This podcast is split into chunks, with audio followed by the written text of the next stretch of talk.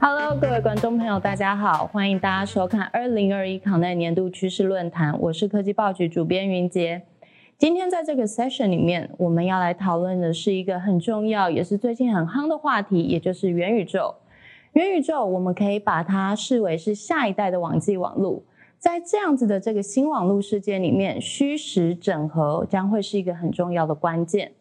自从脸书正式改名成 Meta 之后呢，我们也看到 Google、微软，甚至是像红海这样子的制造大厂，都已经宣布要进军元宇宙的这个产业领域。所以呢，接下来我们其实可以看到，在不同的领域里面都可以有相关的虚实整合应用。在未来，如果你想要去公司开会，其实是会有你的虚拟分身进入到一个虚拟的办公室里面，跟同事线上相见。甚至是在工厂的维修，我们也不用真的进工厂了，而是透过数位的工厂去找到有问题的机台。那么在教育的领域里面，我们会看到什么样的新可能性呢？今天我们就要邀请到 HTC，他们分享如何用 VR、AR 甚至是 MR 的技术来创新教育，还有相关的领域应用。让我们来欢迎接下来的这位讲者。Hello，各位线上的观众朋友以及听众朋友，你们好，我是宏达电的 PM Evelyn。今天很高兴在这里跟各位见面，也让各位从线上听到我的声音。今天会利用这个机会来跟各位介绍一下。宏达电在过去几年苦心经营的 VR 生态圈，为各行各业做了哪一些贡献，以及将会为我们的元宇宙展开哪一些美好的旅程？那首先呢，我们一起来看一下，其实我们宏达电从一九九七年成立到现在，我们制作了 PDA，还有世界上第一款智慧型手机。到了二零一六年，我们生产了全世界的第一款三百六十度的 VR 头盔，开始进入了虚拟实境的世界。一直到二零一八、二零一九，一直延续到今年，我们不断的推陈出新，各式的 VR 头盔以及产品。那我们说到 VR 呢，可能有一些人会比较困惑在一些名词上面。我们常常在生活上会听到 AR、VR、MR、XR 这些东西到底是什么？那我们这边呢，来跟大家做一些简单的说明。这是一个我们的虚实的光谱，从我们的肉体真实的世界，一直到我们的完整的虚拟世界，是百分之百由电脑绘制出来的。这当中大概有哪一些分层呢？首先，我们来看一下 AR、VR、MR 跟 XR。所谓的 AR，大家应该非常好想象，就是大家一定有抓过宝可梦。它就是在我们实际的看到的生活的周遭，投入了一些虚拟的物件，或者是投入一些虚拟的资讯，这样子是简称来说是 AR 的部分。VR 的部分呢，它就是完全百分之百，它的背景啊、环境啊、整个世界，还有到你的虚拟人物分身，通通都是由电脑绘制去建构出来的虚拟世界。那另外一个就是 MR、XR，总之就是统称为混合实境。那它可能是，比方说我们用电脑去扫描周围的环境之后，把它变成虚拟的呃背景，然后再投放出虚拟的物件等等，虚跟实的整合，再投放到你的这播放的载具上面，我们就可以统称它为混合实际 MR 或者是 XR。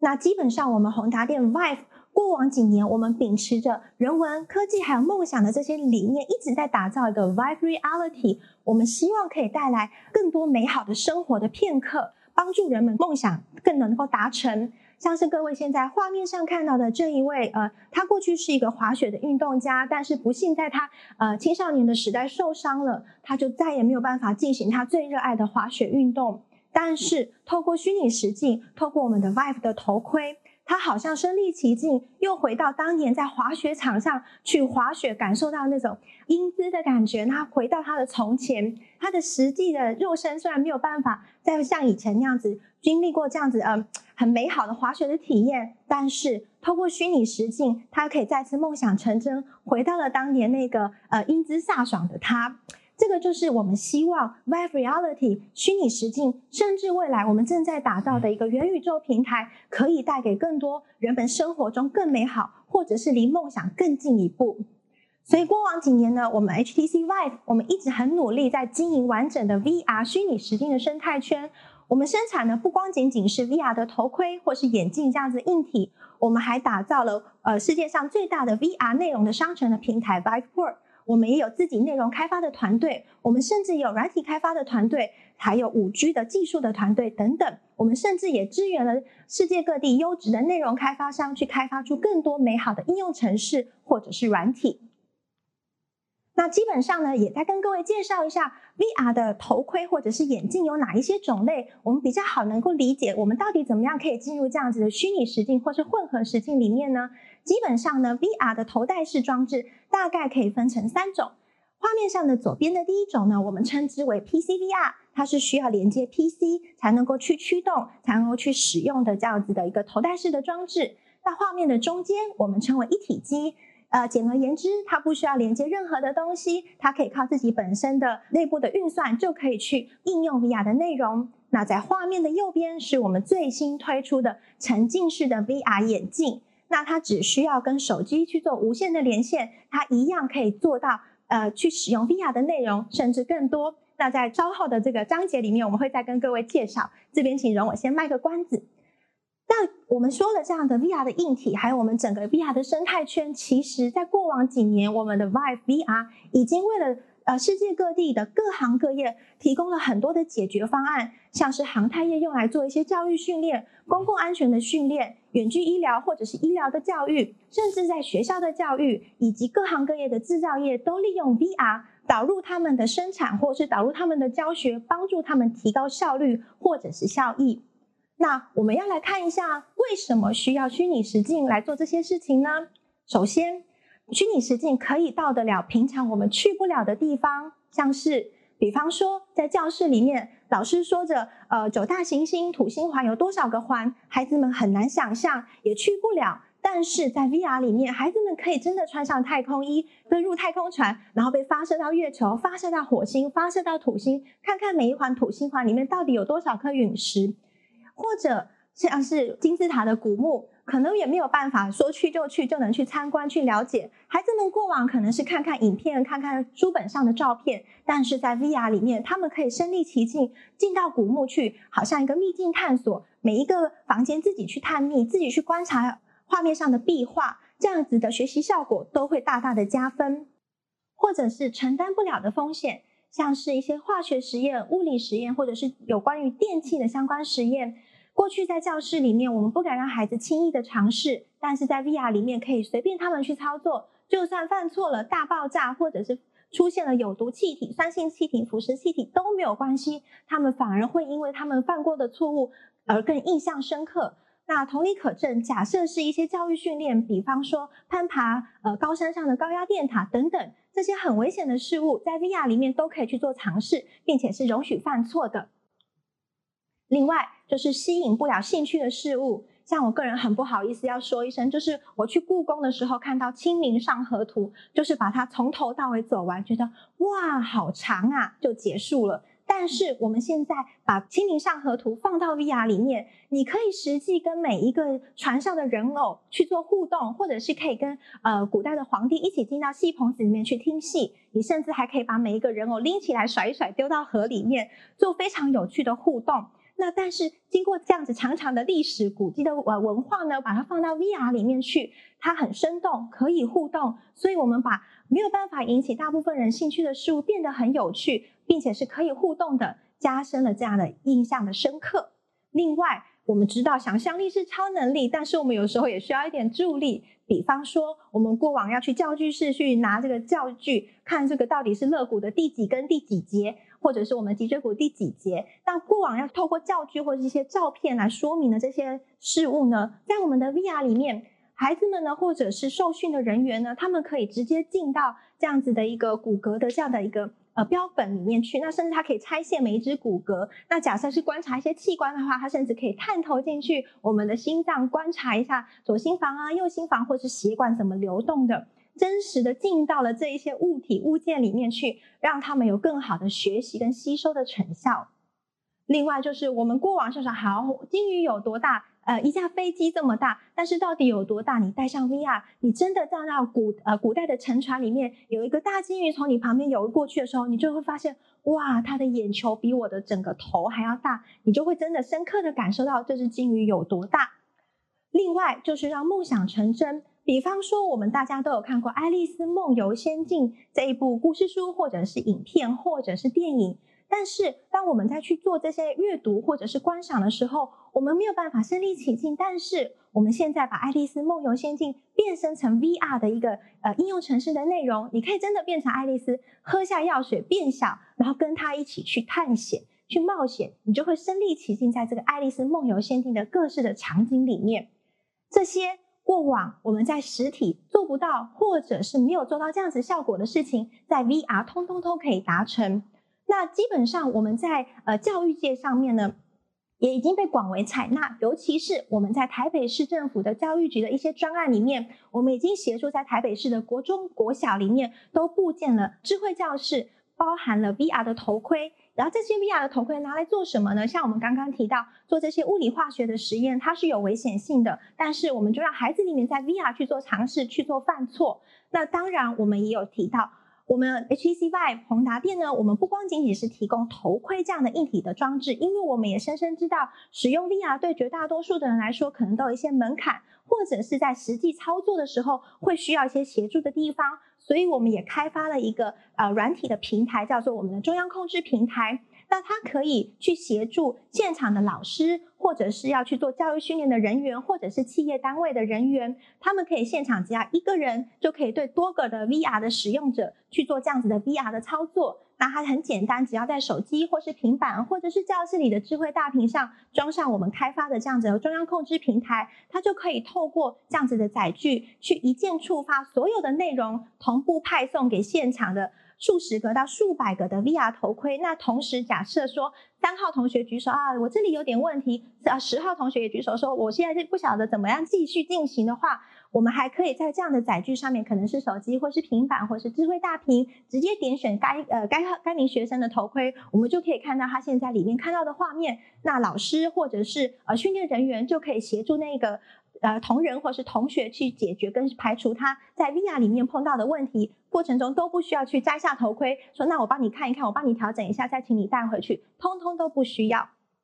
好，那所以这样子的应用情境，我们刚刚有提到，很适合在智慧教室里面来提供老师做一对多的教学。那当然也包含了一些企业的培训、种子的培训，另外就是一些商业的行销或者是展览。只要是在现场需要一个人对到多个人去使用 VR 的话，都很适合用我们这一套中央控制平台。那这个就是我们的成功的案例之一，但是台北市的仁爱国中，那老师就是利用中控平台以及 VR 头盔来执行课程。先在课程前跟同学们怎么讲解一下，等一下课程的内容以及怎么样去操作 VR 的头盔，那就会让学生们呢去分组去使用，在 VR 里面去上课。那并且在进行之后呢，一起完成老师派的这个学习单，派发了学习单之后，一起来讨论刚刚在 VR 里面做了哪一些事情，得到什么心得。所以，其实 VR 教学就于学校教育来说，它不是取代老师的一个角色，它是辅助老师做到更好的学习效果，帮助学生能够印象更深刻、学习效果更佳的一个方式。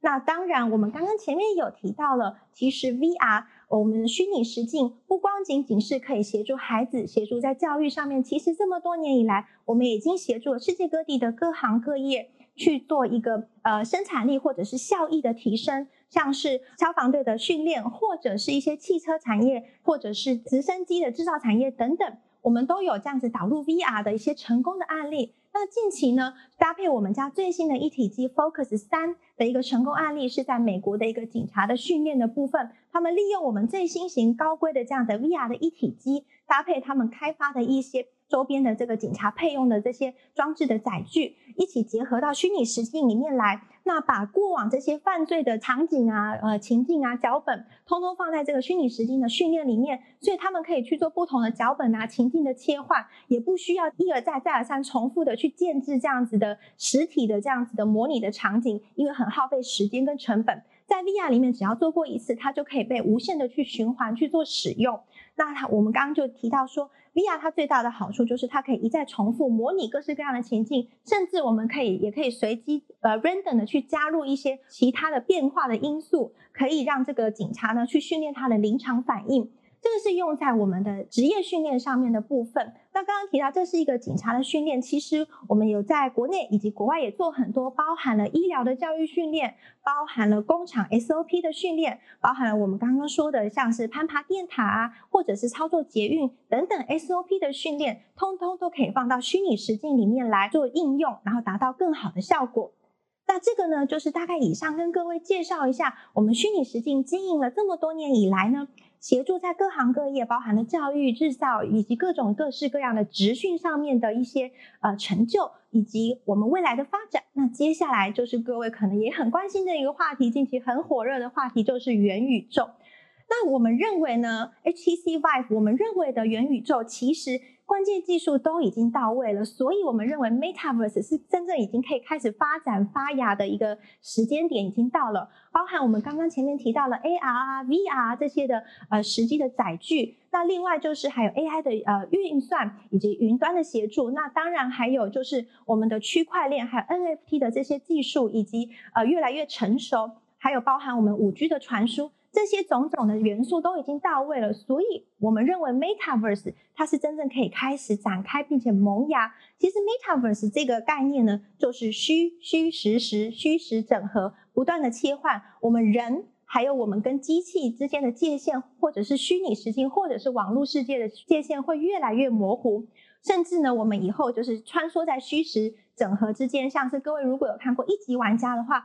它就是开启一个新的绿洲这样子的概念。那其实我们 HTC Vive 在过往的几年当中，我们也已经展开了很多所谓的元宇宙，开启很多元宇宙的源头。比方说，近年以来，我们自己家的不管是呃董事会或者是一些产品发表会，我们都已经在虚拟实境里面去这样做大型的这样子的会议，或者是 event 的举办。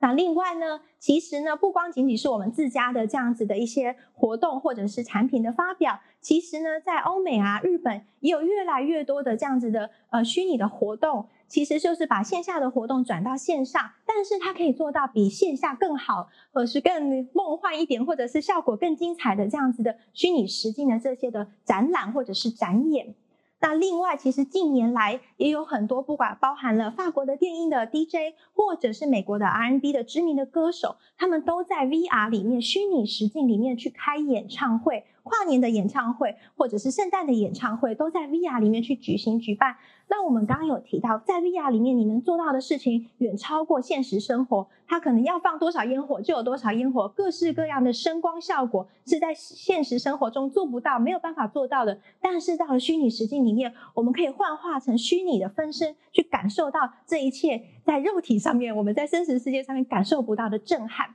那另外呢，就是在我们的 fashion show 的部分呢，其实也有导入在 VR 里面，像是伦敦的时装周、台北的时装周等等。那各位画面上可以看到，就是有虚拟的人物穿上很 fancy 的带有银色亮片的这些新颖的这些的呃服装，在 VR 里面去做走秀。那观赏的人呢，他可以近距离观赏之外呢，他甚至可以到台上去做互动等等。然后甚至可以看到一些布料的细节，这个可能是真实的 fashion show 里面是做不到的事情，但是在 VR 里面我们通通都可以感受跟体验。